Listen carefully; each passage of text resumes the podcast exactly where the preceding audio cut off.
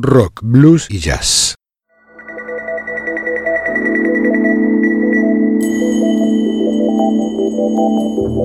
Desde algún rincón de una galaxia lejana llega una señal, una conexión inesperada con el futuro, una puerta sin picaporte, una travesía sin mapas ni brújulas.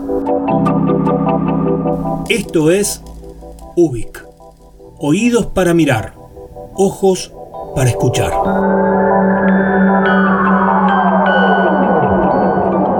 Soy Luis María Palacios y estamos en Ubik, un programa de radio donde nos dejamos llevar por los laberintos con la convicción de estar creando nuestra propia salida. Porque es lunes y son las 22 horas, en el Señor Vivachi Radio Online comienza Ubik, lo que fue y será.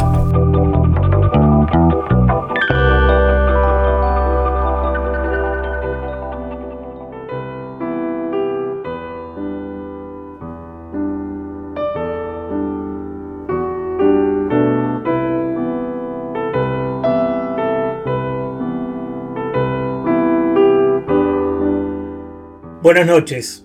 Qué bueno tenerlos por acá. Ya estamos listos para una nueva travesía. Sean bienvenidas y bienvenidos a la nave de Ubik. Despegamos otra nueva aventura radial.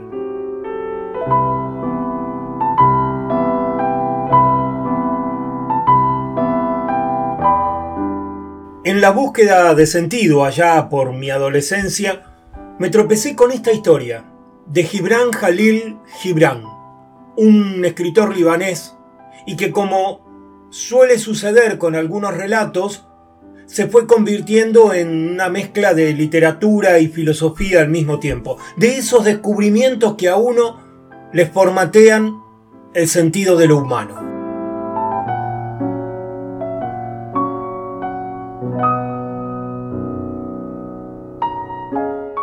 En el jardín de un hospicio conocí a un joven de rostro pálido y hermoso que estaba internado. Me senté junto a él sobre el banco y le pregunté, ¿por qué estás acá? Me miró asombrado y respondió, es una pregunta inadecuada. Sin embargo, te voy a contestar. Mi padre quiso hacer de mí una reproducción de sí mismo. También mi tío. Mi madre deseaba que fuera la imagen de su ilustre padre. Mi hermana me mostraba a su esposo navegante como el ejemplo perfecto a seguir. Mi hermano pensaba que debía ser como él, un excelente atleta, y mis profesores, como el doctor de filosofía, el de música y el de lógica, cada uno de ellos quiso que fuera el reflejo de sus propios rostros en un espejo. Por eso vine a este lugar. Lo encontré más sano. Al menos puedo ser yo mismo. Enseguida se volvió hacia mí y dijo, Pero decime, ¿te trajeron hasta acá la educación y el buen consejo? No, no, no, yo soy un visitante, respondí. Ah, añadió él, sos uno de los que viven en el hospicio, eh, en el hospicio pero del otro lado de la pared. Árbol, buen día, señora, buen día, buen día, hijo, hermano, buen día, buen día, día, día, buen día. Soy todos tus olvidos y de todos tus olvidos aparece mi alimento. Aquí tu libertad, aquí tu intención, apelmazada de ser pájaro Aquí la piedra de tu risa. Aquí mi boca arriba y gritando, buen día. A todo lo que pasa. Yo soy el que da roto de tu paso olvidado y aquel que te camina descalzo entre tus pasos. Nada sé, no, nada sé, nada sé. Buen día, ti día, día, buen día, buen día, día, día, buen día, buen día, sol, sol es buen día, tontos, buen día, señora, buen día, buen día, agua, fuego, buen día, buen día, aire, luna, buen día. Juntos cavaremos hasta la superficie de la tierra. Tu dolor es amor, transformándose en mundo. Todo lo de buscar ya fue encontrado. Creciendo vengo desde antiguo informe y una caja es tu cuerpo en donde el dolor no cesa. Mm, Buen día, día, día, buen día. Buen día, día, día, buen día. Buen día, día, día, buen día. Buen día, día, día, buen día. Buen día, día, día, buen día. Embelésate ahora que estás vivo. Este mundo era ya una loquería. Vamos, adelante. Traerás todo junto. Llanura y vegetal entrelazados. Agua sobre fuego y fuego bajo tierra. Sé bien que tus coros se pondrían contentos. Que suba lo que crece, lo que se aparta, aparte. Lo que vino, se encuentre. Lo que se fue, se vaya. Aquí voy yo. El que río y río, bajo y sobre las vertientes. Aquí voy yo. El que tentó al amigo. Oíd, oíd, oíd, qué hermoso río que sueña en ti, llamando humano, humano, humano, humano, humano, humano, humano.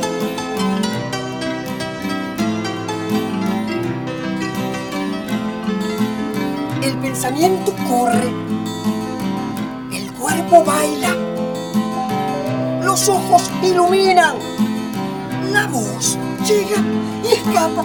¿Por qué? ¿Por qué? ¿Por qué tanto cada luzanía que hay en tu alma? ¡Ay, el yugo! ¡Ah, la enfrascadora jornada! Brindo contigo, Halderlane, por lo gratis. La bendición etérea y holguense las manos serviciales. La tarea del amor, creativo fraternal. Buen día, día, día, buen día, buen día, día, día, buen día, buen día, día, día, buen día, buen día, remanso, tempestad, buen día, buen día, ruta, muerte, buen día, buen día, día. ¡Ey! ¿Y si hubieras contraído compromiso con la muerte? ¿Y si hubieras muerto acaso? Peleando, o creyendo, o intentando escaleras para atrapar las espaldas del cielo. Habrías llevado gloria hacia allá, sí, hacia desde donde ya no se vuelve.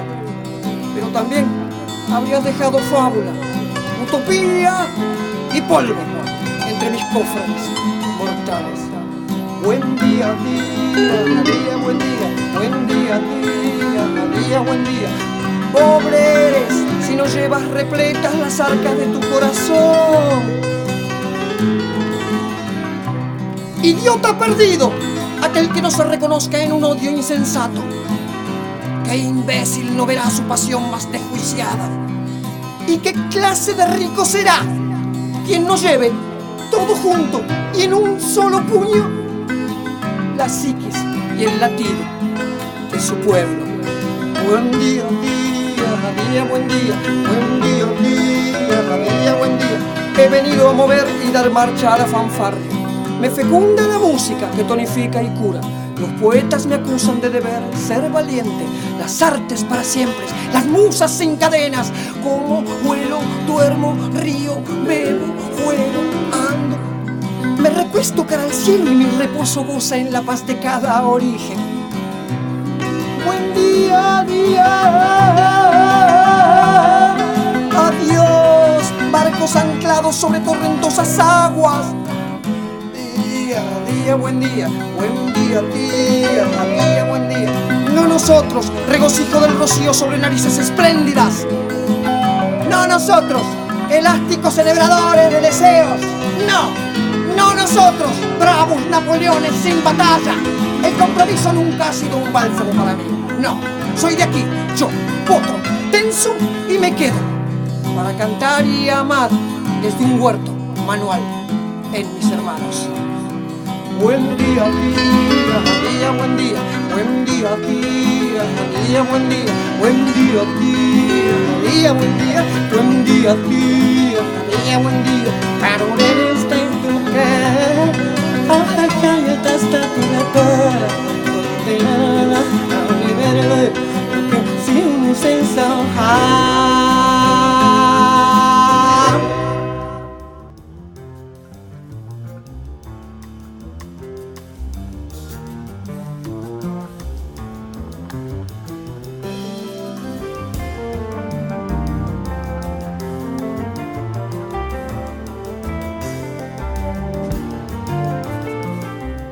siento, luego existe.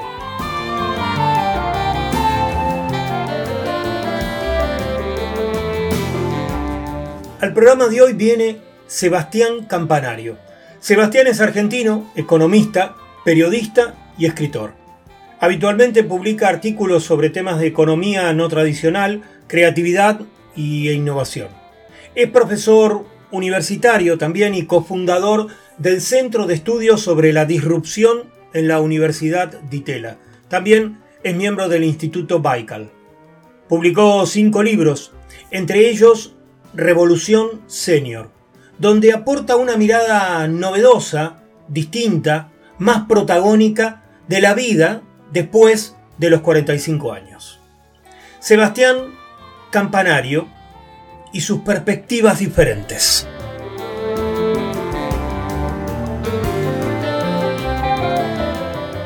Un fenómeno que no es nuevo, o sea, se habla del tema etario desde la década del 60, 70, lo que pasa es que ahora tenés algunos factores que le dan una relevancia nueva. Eh, tenés una sociedad que está más envejecida en todo el mundo, tenés este, avances científicos y tecnológicos que hacen que vivamos más décadas este, en plenitud eh, física y cognitiva. Y también tenés un montón de batallas inclusivas, como la de género, como, como otras, que se fueron dando en la sociedad en los últimos años y que hacen que haya cierta gimnasia, digamos, para este, atender este tipo de temas con, otra, con otras herramientas. ¿no? O sea, tenés una combinación de varias cosas. Y a nivel económico tenés una paradoja que es eh, empresas que toman a personas cada vez más jóvenes por un tema de presión de costos y personas de 50, 60, 70, 80 años que, como decíamos antes, están en plenitud de condiciones y no pueden acceder al mercado de trabajo. Entonces tenés ahí varias décadas, eh, una especie de triángulo de las Bermudas con el cual las empresas no saben qué hacer, los gobiernos no saben qué hacer, la sociedad no sabe qué hacer. Digamos, hay un montón de, avenidas por las cuales el tema de viejismo o edadismo impacta. Hay dos que para mí son las principales. Una tiene que ver con el mercado laboral. El mercado laboral discrimina muchísimo a las personas de más de 45. En la Argentina, entre 8 y 9 de cada 10 avisos de empleo discriminan directamente a personas de más de 50. Esto es algo que está prohibido en otros lugares del mundo. En Europa, en Estados Unidos ya no se puede hacer. Es como si vos dijeras que para un empleo no pueden entrar eh, judíos o mujeres o personas de tez oscura, digamos, es una discriminación lisa y llana. Y tenés por otro lado un mundo organizacional de empresas, el Estado, ONGs, lo que se te ocurra, que por un tema de costos toman gente cada vez más joven. Con lo cual tenés una especie de triángulo de las yo uso este término en el libro, en el medio, de varias décadas de personas de 30, 40, 50, 60 con las cuales nadie sabe bien qué hacer, ni los gobiernos, ni las empresas, ni, la sociedad en general. Eh, entonces ahí tenés un tema digamos, de impacto económico súper, súper relevante. hay una enorme ineficiencia. Este, vos, ¿Por qué una, una, ingeniera o un ingeniero de sesenta y pico de años que puede seguir trabajando lo más bien, este, lo obligás a que, a que se jubile a esa persona? O sea, esa es una pérdida neta de valor para toda la sociedad, para, para ellos y para las empresas también. periodistas en general hacemos mucho énfasis en historias de jóvenes emprendedores, de creativos muy jóvenes, el, fundador de Facebook, de Google, etcétera, en general fueron personas muy jóvenes.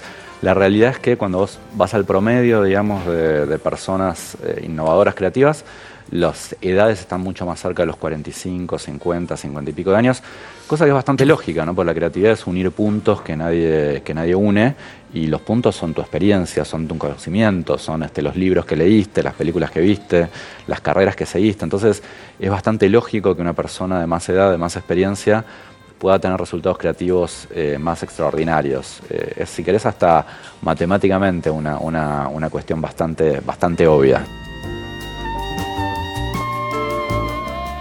Una de las claves de esta conversación es sacarle la negatividad tremenda que tiene esta discusión en temas de se asocia todo el tiempo la, vida adulta con este decaimiento, con tristeza, con, estar en retirada, ¿no? Y esto no tiene por qué ser así. Vos, como periodista, te pasa que entrevistas todo el tiempo a personas súper exitosas de 70, 80, 90 años, cualquier edad, ¿viste? Y es gente para la cual la edad es un concepto líquido, ¿no? Como se dice a veces que el género también hoy por hoy empieza a ser un concepto líquido, vos te podés sentir de cualquier edad en cualquier momento de tu vida, ¿no? El futuro de la revolución señor me parece que es inevitable. Lo que podemos discutir en todo caso es su cronograma de despliegue, ¿no? O sea, cuán rápido va a llegar, como muchas cuestiones de la agenda de futuro. Eh, que también son cuestiones que tienen un montón de sesgos en su discusión y de, yo, lo llamo puntos ciegos, ¿no? En general, cuando se habla de futuro se tiende a, poner mucho énfasis en, en, temas tecnológicos, la tecnología está sobre representada en los escenarios de futuros, y hay muy poco énfasis en temas de cambios sociales, culturales, de hábitos. Eh, yo creo que es más difícil mirar adentro de nosotros mismos que el afuera, que vendría a ser la tecnología. Entonces, eh, el tema del edadismo, el tema de la revolución senior, es un cambio no tecnológico, si querés, es un cambio que tiene que ver con, un tema muy humano.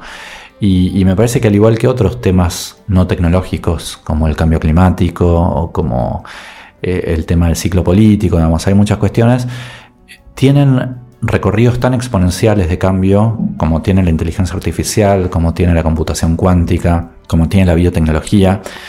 Sin embargo, no los consideramos de la, misma manera de nuevo en los escenarios de futuro. Entonces, eh, yo creo que la revolución senior, eh, nada, es una cuestión de, tiempo para que veamos su despliegue.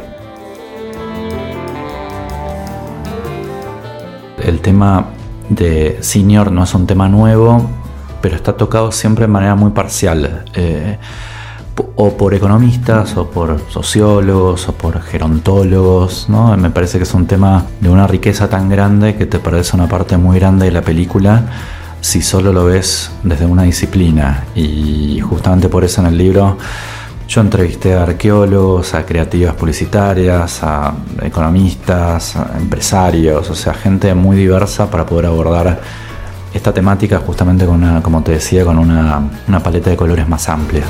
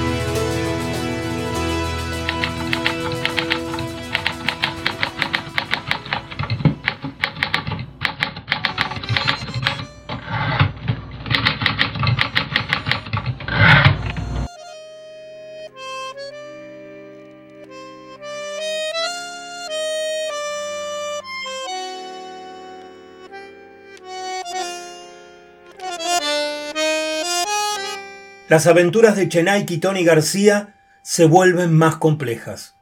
Lo que parecía una noche de fiesta milonguera en la cantina por Export termina con un asesinato y con nuestros detectives argentos en una pieza desconocida, golpeados, maniatados y custodiados por un mafioso al que acaban de herir mientras buscan escapar de ese lugar.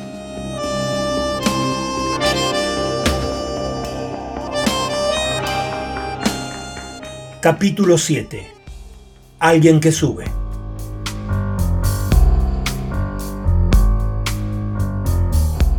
Echenay se apretó la cabeza con las dos manos y la movió como para atornillársela al cuello. Tony estaba también en cuatro patas y abría y cerraba los ojos. Miró su reloj. Las dos y media. Hace más de tres horas que nos plancharon. voy a ver qué es este lugar, dijo Echenay. Cateó hasta la puerta entreabierta y sacó la cabeza. Era una terraza grande y oscura, en forma de L, que no daba a la calle, llena de cajones y botellas se recostó contra la pared.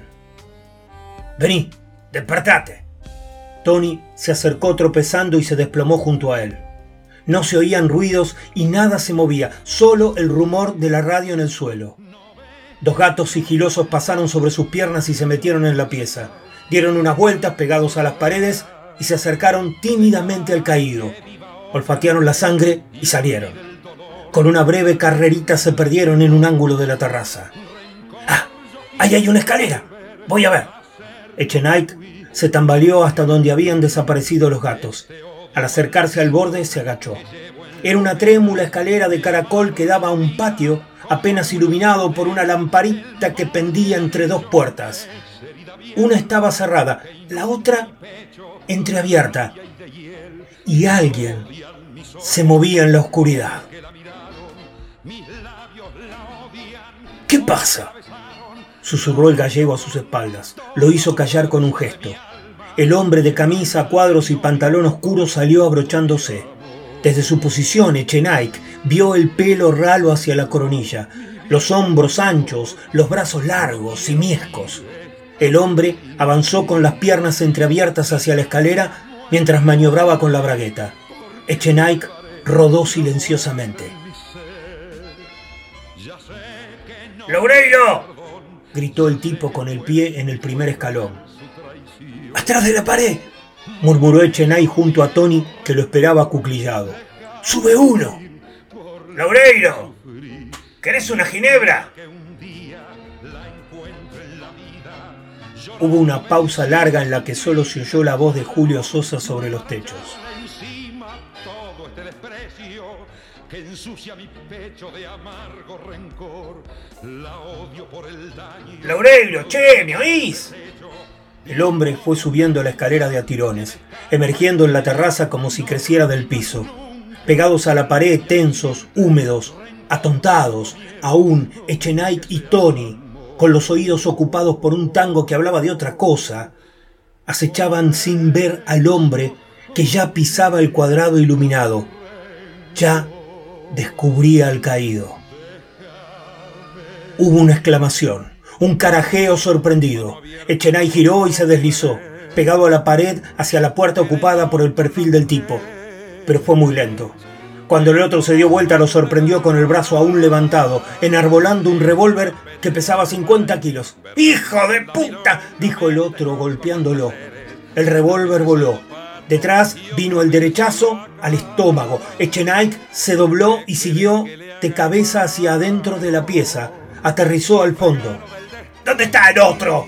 Vociferó el petizo y se volvió de cara a la oscuridad de la terraza. ¡Salí, turro, vamos! ¡Salí! Se confió. Dio dos pasos hacia el recodo de la pared y no llegó a hacer nada. Echenike lo vio pasar frente a la puerta, despedido, casi horizontal en el aire. Hubo un grito desesperado, una pausa y el golpe, tremendo, del cuerpo al caer cinco metros al patio. Después, Julio Sosa, como si nada.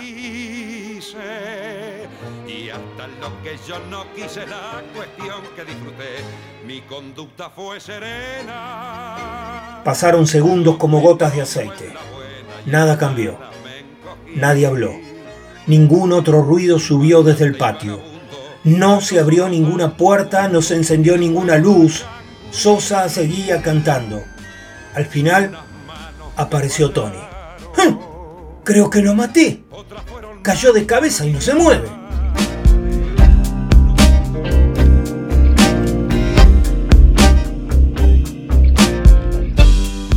Manual de Perdedores, de Juan Sasturain. Esta historia continuará.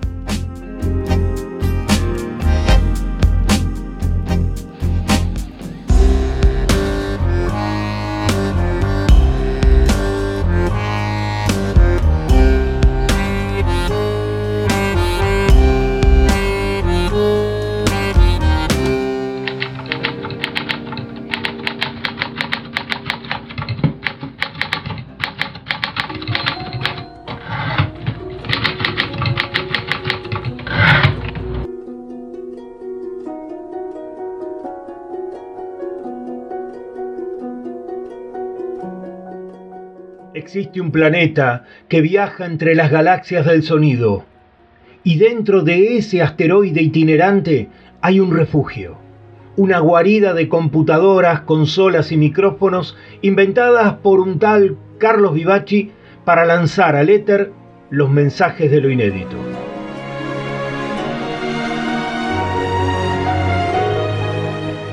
Desde esta madriguera artística llamada El Señor Vivaci Radio Online se emite UBIC, como hoy, como cada lunes a las 22 horas.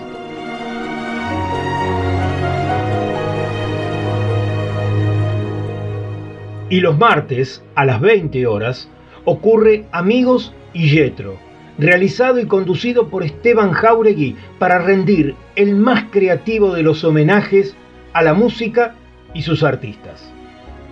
Rato después, a las 22 horas, acomoda sus dispositivos poéticos Marcelo Marengo para darle vida a Querido Diario, mundos de relatos e historias atrapantes abrazados por una música selecta.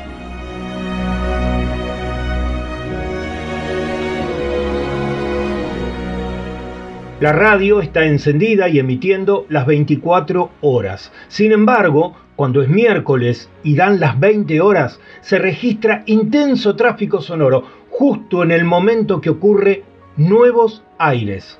Es el talento radial de Dick Di Blasio trayendo toda la movida emergente del arte independiente. Dentro de ese vigor radial, a las 22 horas, sucede el programa que le da sentido y proyección a esta radio. El señor Vivaci, una nave de itinerarios musicales con novedosos descubrimientos conducido con el personal estilo de Carlos Vivaci.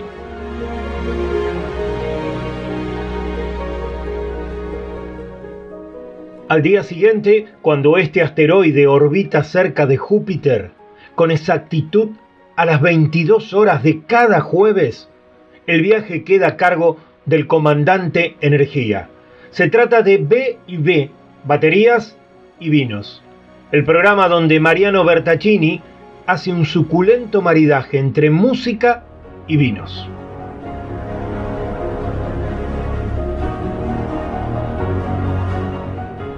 Dominicus es domingo y según la etimología es el día del Señor. Según esta radio, es el día del Señor Vivaci. Bonus track. A las 20 horas vuelve Carlos Vivaci. Cada domingo llega con oyentes, con amigos y entre todos arman un fogón radial inusitado.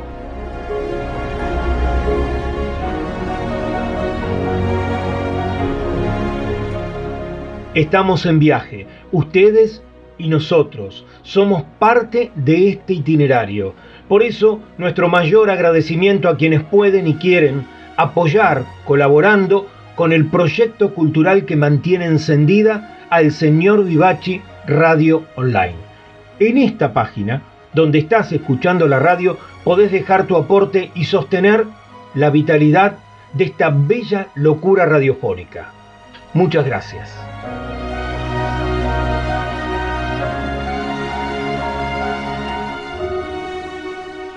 Estamos dentro de un planeta en constante viaje. Nos trasladamos entre las emociones de lo espontáneo. Eso que nos sostiene vivos. Lo hacemos porque nos genera sentido y pertenencia, porque nos gusta estar y saberlos, a ustedes cerca.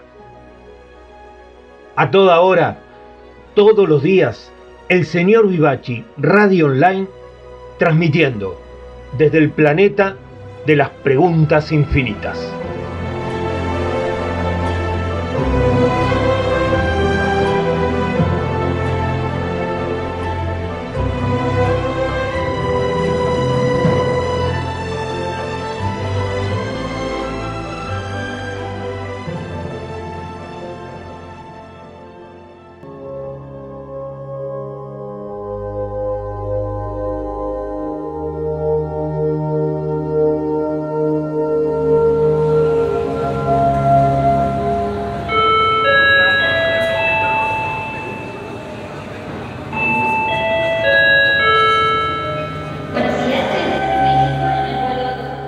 Equipaje de palabras.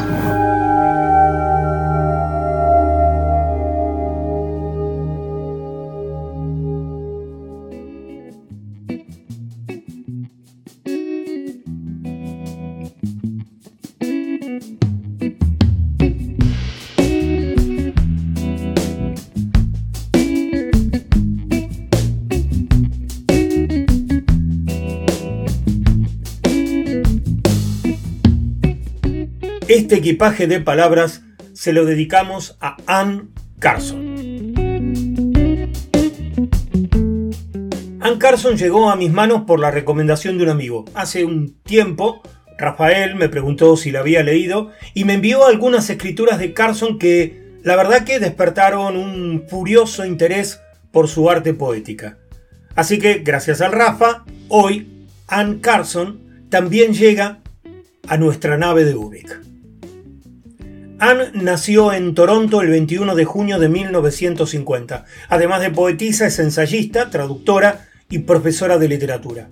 Comenzó creando dibujos e ilustraciones a los que les agregaba títulos y descripciones que tenían un giro poético muy novedoso. Fue así que publicó su primer libro de poemas a los 42 años.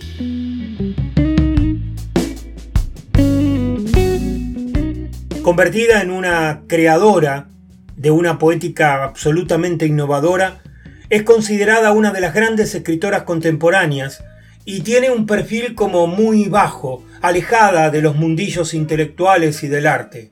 Considera ella misma que la poesía es un espacio entre género y género, entre palabra e imagen, entre pensamiento y movimiento. Y que si la prosa es una casa, la poesía es un hombre corriendo en llamas a través de esa casa. Anne Carson.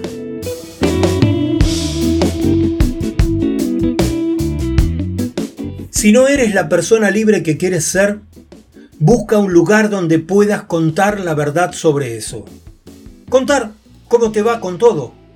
La franqueza es como, como una madeja que se produce a diario en el vientre tiene que desenrollarse en algún lado. Podrías susurrar de cara a un pozo, podrías escribir una carta y mantenerla guardada en el cajón. Podrías escribir una maldición en una cinta de plomo y enterrarla para que nadie la lea por mil años. No se trata de encontrar un lector, se trata de contar. Piensa en una persona de pie, sola, en un cuarto, la casa está en silencio. La persona lee un pedazo de papel. No existe nada más. Todas sus venas se pasan al papel. Toma la pluma y escribe en él unos signos que nadie más va a ver. Le confiere así como una plusvalía y todo lo remata con un gesto tan privado y preciso como su propio nombre. Podrías, de Ann Carson.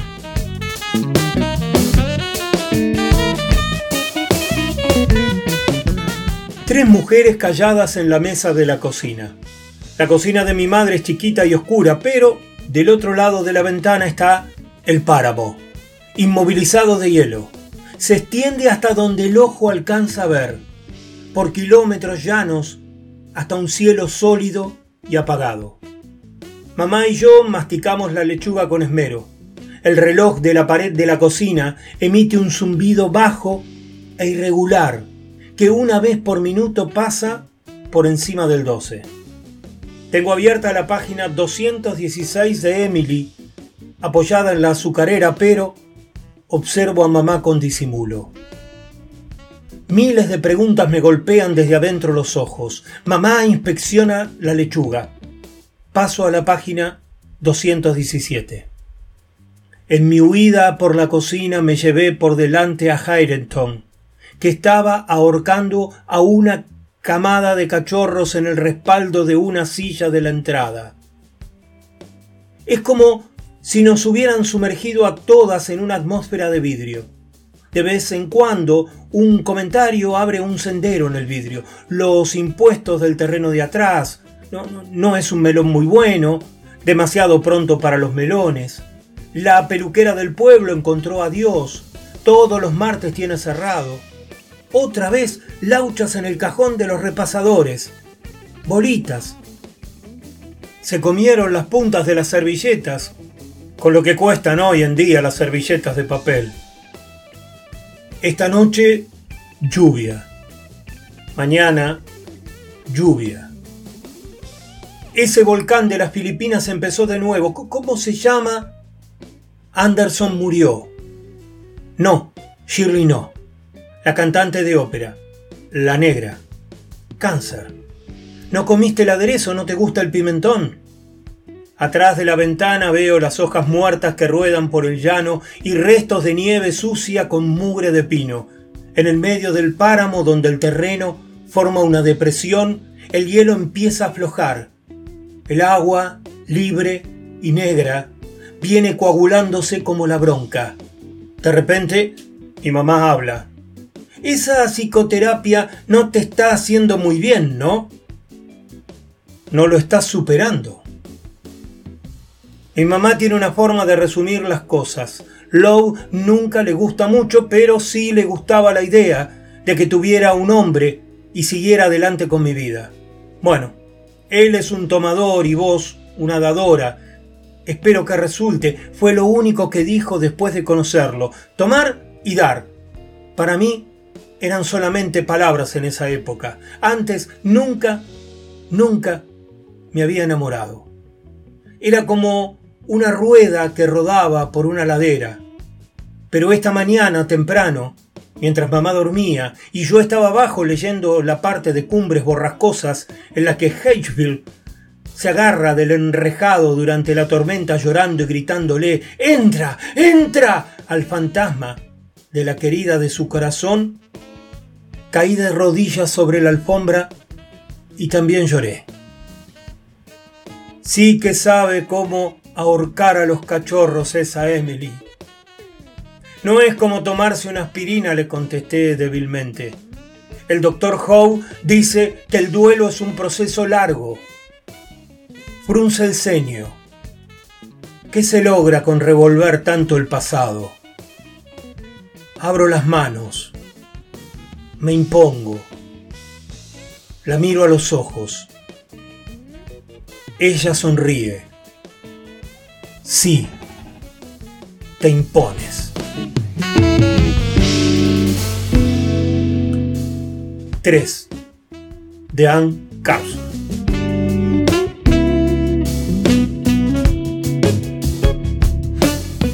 Un soneto es un rectángulo sobre la página. Tu ojo lo disfruta con una proporción de 8 a 5. Digamos que sos un hombre urgente en un idioma urgente, interpretando las mil sombras que te mantienen vivo. Si fuera solo agua, o inocente, o un ave de una nave, si solo fueras Adonis o Marcel Duchamp, alistándote para tu media hora de ajedrez o de sexo, no este bloque recortado de la niebla del lenguaje húmedo aún. Pero no, estás solo. Cualquier idea arrodillada que de aquí se levante para darse la vuelta y mirarte más rápida que un beso o un guion o el primer momento en que sentiste la brisa de ser una criatura que va hacia la muerte.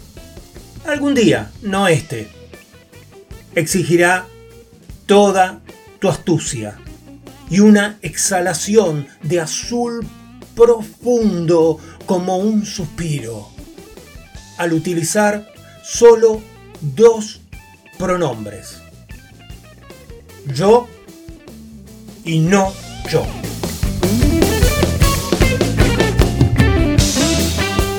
Soneto Aislamiento de Anne Carson.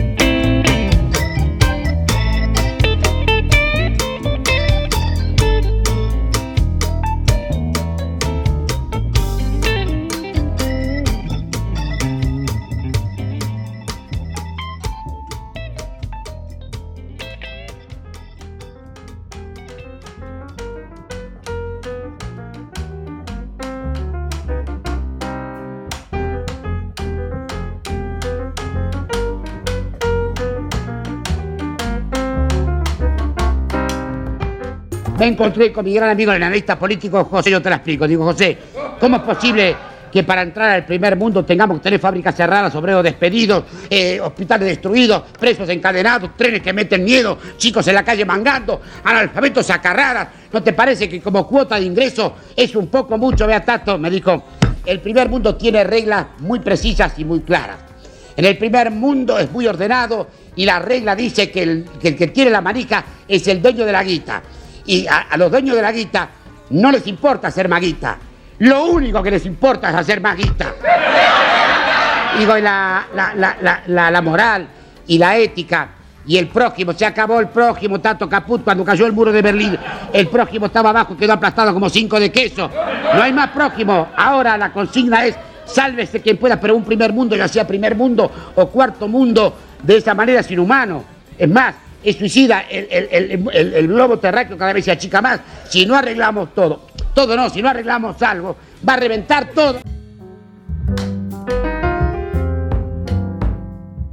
El que dice esto es un artesano de la palabra y la ironía, que durante casi 40 años ha hecho reír y pensar a millones de personas sobre la realidad, sobre los hábitos y sobre nuestra identidad argentina.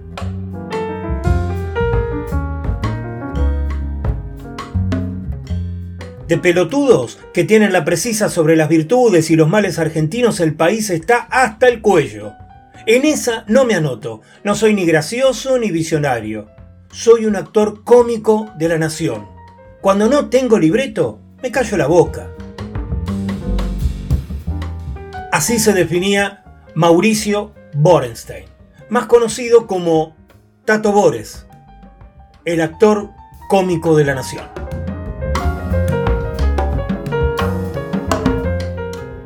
Que paso debajo del pasaje me encuentro con el mismo caballo, tengo que apurar y ganar minutos. Que estaba a los gritos explicando la bondad de tener 2.200.000 desocupados. Si la gente busca laburo es porque hay reactivación industrial, si no, no lo buscaría, se desgañitaba. ¡Grande Mingo! Ese es mi pollo, gritaba José Alfredo Martínez de Oz.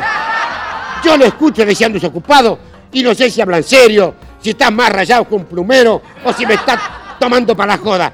Escúchame, Mingo, la única reactivación que conozco es la fabricación de estampitas de San Cayetano, gritó un muchacho.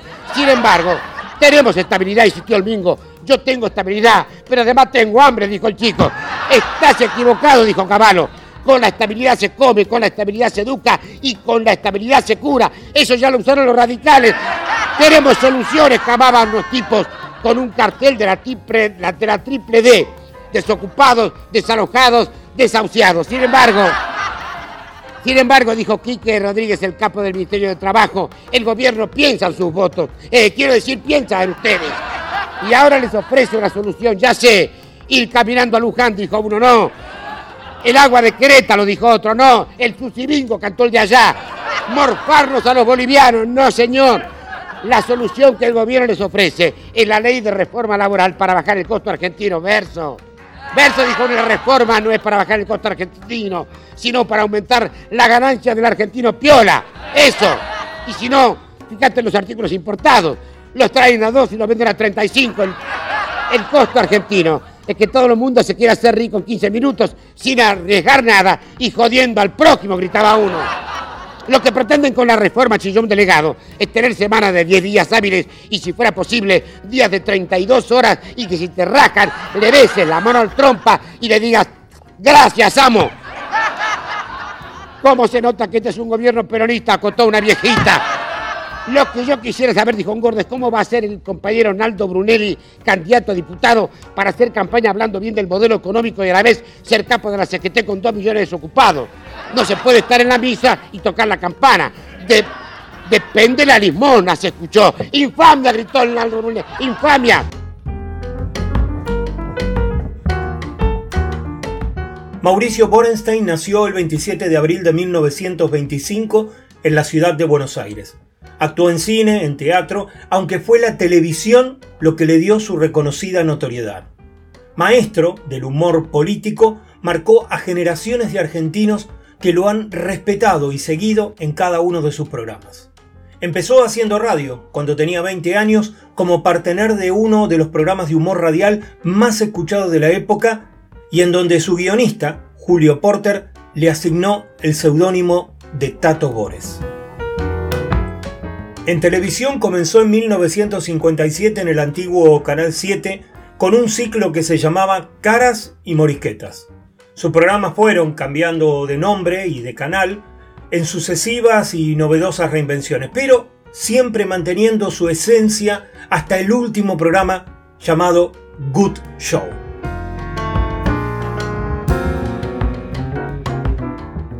Tengo confianza, por eso le digo a los políticos y a los funcionarios. No a todos los políticos ni a todos los funcionarios, porque hay que, preservar las instituciones. A algunos políticos y a algunos funcionarios que están ahí viéndome, si siguen haciendo las cosas que están haciendo, yo voy a tratar de estar acá todo el tiempo posible para seguir jodiendo. Y para cuidarlos también. Y para preservarlos de la máquina de cortar boludos, porque si pusiéramos la máquina de cortar boludos dentro de la máquina del túnel del tiempo, si se pusiera a cortar boludos históricos con retroactividad, otra hubiera sido la historieta hoy. Historieta que como país no creo que nos merezcamos. Esto lo dice mi libretito Santiago Varela. Yo no estoy tan seguro. Un cacho de culpa tenemos también. Por eso les digo, mis queridos chichipíos, a seguir laburando verbú con papas fritas y good show.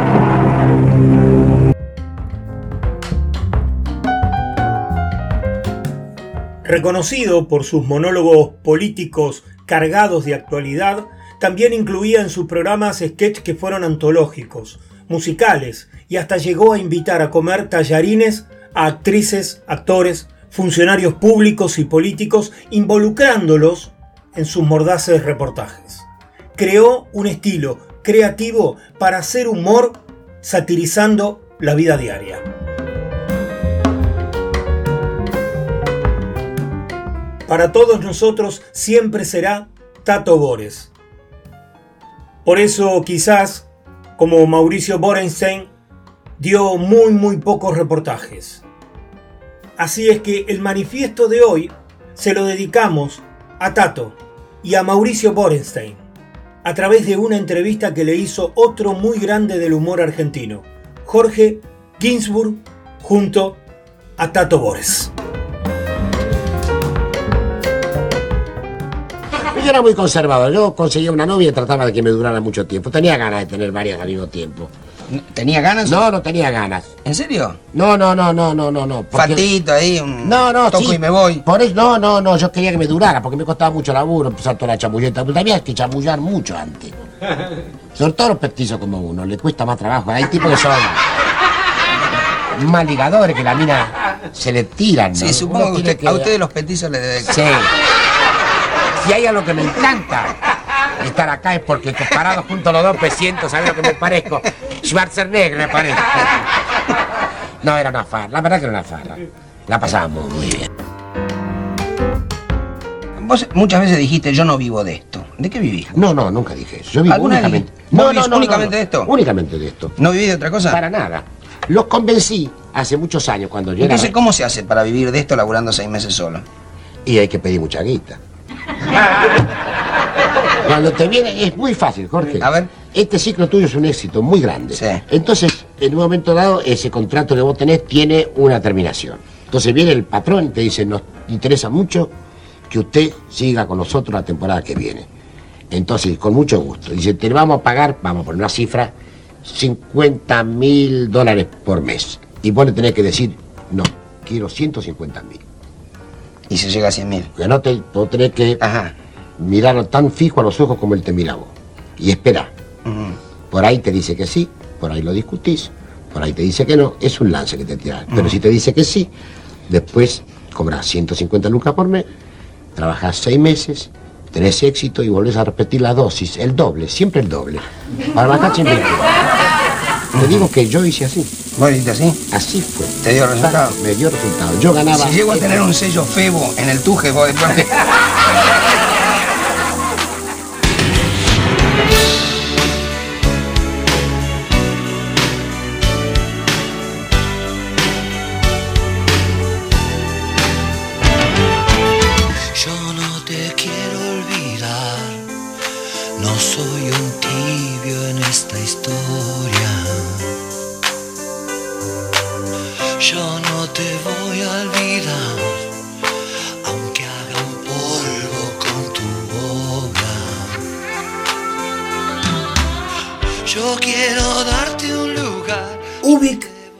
nuestra excusa perfecta para detener el planeta durante una hora.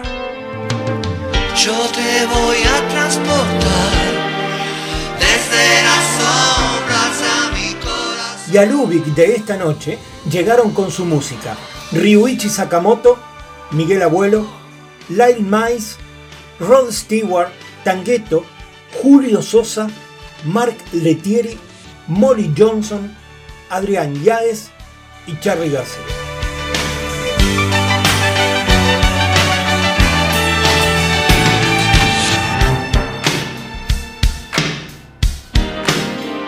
Ubik es un programa de radio en el señor Vivaci.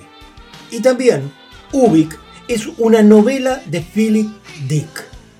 Ubik es un delirio armado con los retazos de nuestra cultura. Ubik es uno de los escenarios donde tu mente puede salir de viaje. Ubik es todo esto que fue y también todo lo que será. Muchas gracias por estar ahí. Nos reencontramos el próximo lunes. Buenas noches y buena vida. Yo te voy a transportar desde las sombras a mi Yo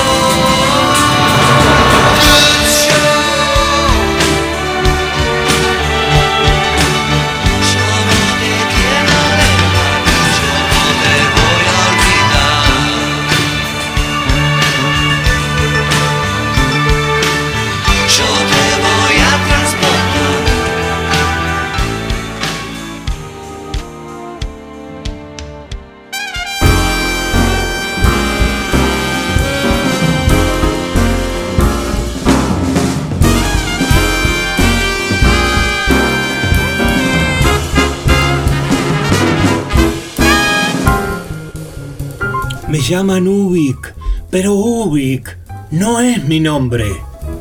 Yo soy, yo seré siempre.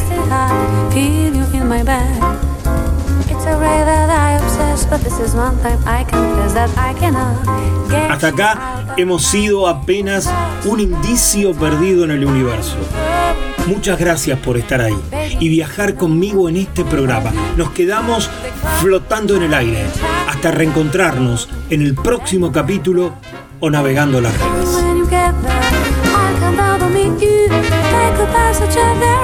Y no te olvides, estás invitado a sumarte a cada programa de este oasis radial llamado El Señor Vivaci Radio Online.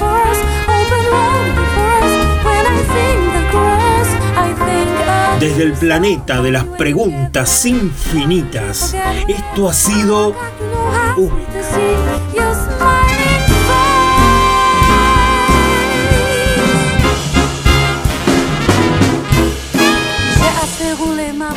buena vida, cuídense y hasta la próxima. Oh, lâche prise. Fais confiance en son destin, sans faire de trop grands calculs et puis sourire devant les surprises. Tout ce temps sublime, tu vois très Uy, bien de quoi lo que fue y será. La vue qui battre leur avancée tout doucement, puis s'est envolée.